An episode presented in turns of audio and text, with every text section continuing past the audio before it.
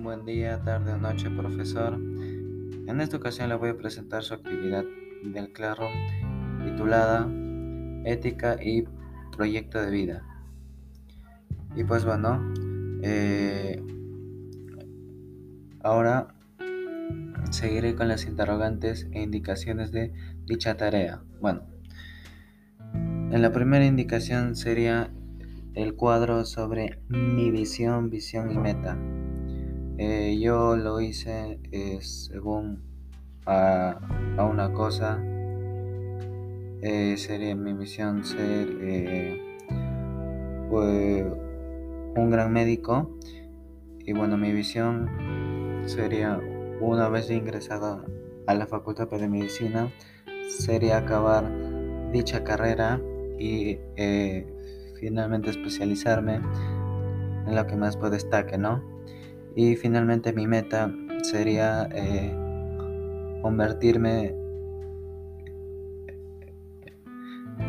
en el gran médico que siempre soñé. Y bueno, eso sería con respecto al cuadro de mi visión, visión y meta. Bueno, ahora con la primera interrogante. ¿Te consideras una persona reactiva o proactiva y el por qué?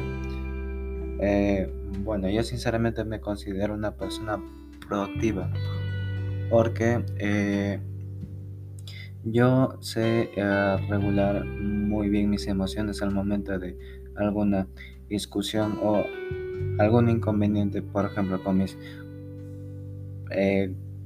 compañeros, amigos y profesores. Y pues por eso yo es que me considero una persona proactiva, porque yo, como vuelvo a repetir, yo sé controlar muy bien mis emociones. Bueno, segundo interrogante.